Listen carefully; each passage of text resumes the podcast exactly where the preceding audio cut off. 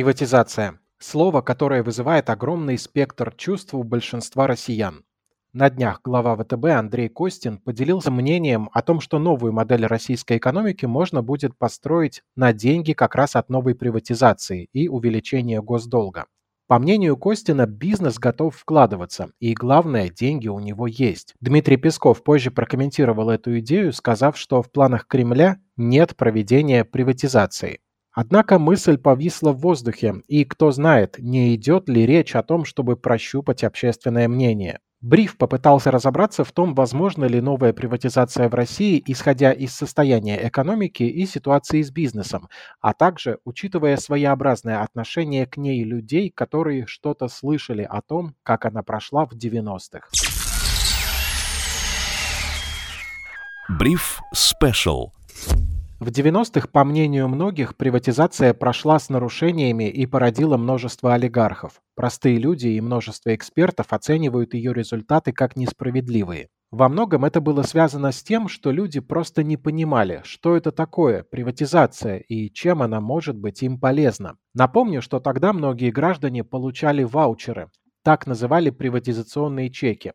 Работал, например, человек на заводе, а тот становился акционерным обществом, и его доли распределялись между сотрудниками предприятия. Как использовать эти ваучеры, в чем их ценность, мало кто осознавал. Потому-то и меняли их на бытовую технику, машины, иногда даже на бутылки водки, с непонятной овцы хоть шерсти клок. В моей семье на ваучеры были куплены новый холодильник, микроволновка, телевизор и кухонный комбайн. По тем временам космические приобретения для молодой семьи. До сих пор помню общую радость от этой сделки.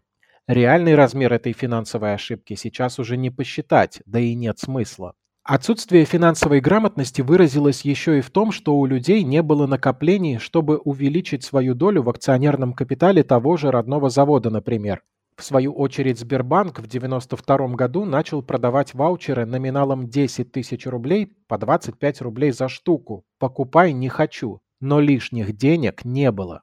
А когда благодаря возможностям рыночной экономики кому-то удалось сколотить некоторый капитал, приватизация уже была закончена. В тот момент неиспользованные ваучеры оказались пригодны лишь к тому, чтобы обклеить ими стены, раз уж на ремонт лишних денег не было. Однако находились люди, понимавшие всю перспективность приватизации, и иногда это были не самые порядочные граждане. Они выманивали ваучеры обманом у неграмотных россиян. Кто-то и вовсе занимался разбоем или вымогательством. Времена были непростые. Говоря об итогах приватизации, не хочется давать оценки и делать выводы. Думаю, достаточно лишь привести некоторые цифры. По итогам приватизации российский бюджет получил чуть больше 7 миллиардов долларов. В то же время Венгрии она принесла 15 миллиардов, а Бразилии 67. Хотя, казалось бы, Россия и побольше будет, и на тот момент не испытывала недостатков госсобственности, раскинувшейся на миллионах квадратных километров.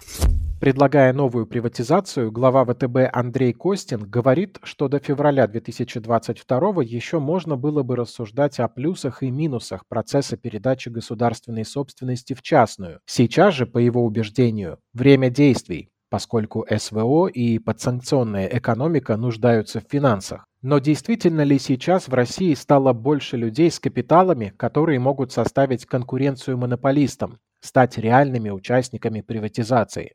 Шеф-редактор InvestFuture и специалист по макроэкономике Евгений Попов считает, что последние идеи про госплан и приватизацию появляются не просто так, но пользы в этом мало люди, которые предлагают вот подобные действия, сразу же это сопровождают государственным финансированием. Вот у нас приватизация, вот у нас госплан, но обязательно государственное финансирование. Поэтому здесь э, на самом деле не нужно вот даже привязываться к этим словам, а, а просто люди хотят больше в условиях санкций, в условиях ограничений. Вот, они уже не знают, как им извернуться и, и, и что им придумать вместо того, чтобы э, продолжать просто работать и не, не привязываться к каким-то вот таким вот э, популистским непонятным мерам. Вот. Да вы просто попросите денег у правительства. Просите, просите, просите, и оно вам поможет. Мы же видим, оно же всегда помогает. А по поводу приватизации, есть ли что приватизировать? Конечно, есть. Для чего? Окончательно убить какую-либо конкуренцию, окончательно просто растоптать как какой-то намек на свободные рынки. Действительно, не получится ли снова так, что мы еще лет 30 будем вспоминать приватизацию с непониманием того, как некоторые из нас стали владельцами крупных предприятий за одну неделю и даже ночь? Как это должно происходить, чтобы не спровоцировать еще большее социальное расслоение? Своим мнением на этот счет с InvestFuture поделился Александр Исаков, главный экономист по России агентства Bloomberg. Крупные банки уже являются основными кредиторами правительства.